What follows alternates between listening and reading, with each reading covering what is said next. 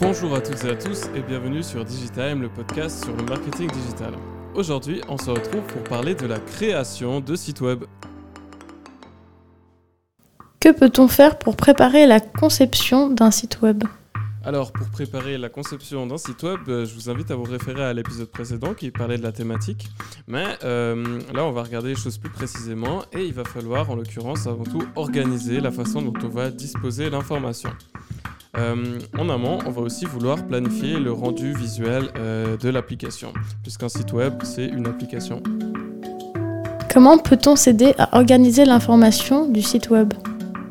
Alors pour organiser euh, l'information à l'intérieur du site web, euh, on peut faire plusieurs choses et une chose euh, qu'il est invité de faire au début, c'est ce qu'on appelle l'architecture informationnelle. L'architecture informationnelle, c'est la définition de l'organisation des contenus et des services et la façon dont ils vont être disposés à l'intérieur du site. Pour faire cette architecture, finalement, on commence par faire l'inventaire des contenus qu'on veut publier dans le site. Ensuite, on veut aussi déterminer la façon dont ils sont organisés dans le site. Pour ça, on peut par exemple utiliser des schémas euh, avec une arborescence. Et puis donc, euh, chaque enfant d'un nœud euh, va finalement être ce qui va être possible d'accéder depuis la page précédente. Comment s'aider à planifier le rendu visuel du site alors, euh, pour planifier le rendu visuel du site, il existe plusieurs outils. Euh, il est d'abord conseillé de réaliser ce qu'on appelle des wireframes.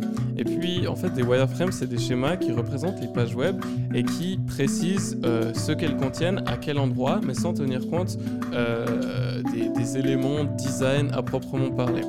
Euh, finalement, Wireframe, ça va par exemple indiquer que, par exemple, au haut à droite de la page, il y a un onglet de recherche, et puis tout au haut de la page, il y a un menu. Euh, il va mentionner quels sont les boutons euh, qu'on va pouvoir cliquer pour le menu. Puis, il va aussi parler de l'endroit où on va voir une zone de texte, et puis de l'endroit éventuellement où va se trouver une petite molette pour défiler vers le bas fois les wireframes réalisés, on peut faire des maquettes graphiques. Puis cette fois-ci, en fait, c'est comme si on, peignait, plutôt qu'on photographiait euh, ce à quoi on veut exactement que le site ressemble. Là, on va pas seulement euh, dire qu'est-ce qu'on veut trouver où, mais on va détailler la forme des boutons, euh, placer les images qu'on veut voir, choisir les polices, etc. Donc c'est vraiment le, pré-rendu visuel. Ensuite, on peut donner ça éventuellement à un designer ou à un développeur front-end qui va pouvoir faire la programmation et puis qui va faire en sorte que tout ça, que le site web ressemble exactement à ce qu'on planifie avec nos maquettes graphiques. Il faut savoir aussi qu'il est possible en amont de réaliser ce qu'on appelle un mood board. Et là, en l'occurrence, c'est finalement des idées de thématiques. On prend quelques photos, on les rassemble, on prend des polices, puis éventuellement on les donne à un graphiste, puis on l'invite euh, à laisser libre cours à son imagination, à son inspiration et à son talent pour nous créer une application belle et qui ressemble à ce qu'on veut.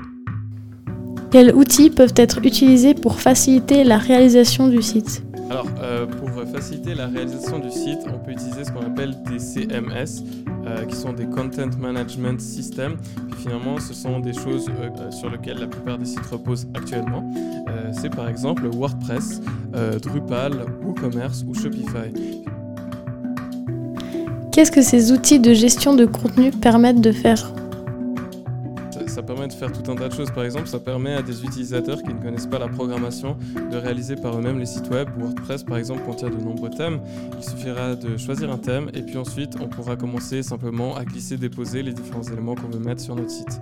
Euh, ça permet aussi euh, de, mettre, de, faire une base de sécurité euh, pour notre site web et puis également, en fait, éventuellement d'améliorer notre référencement.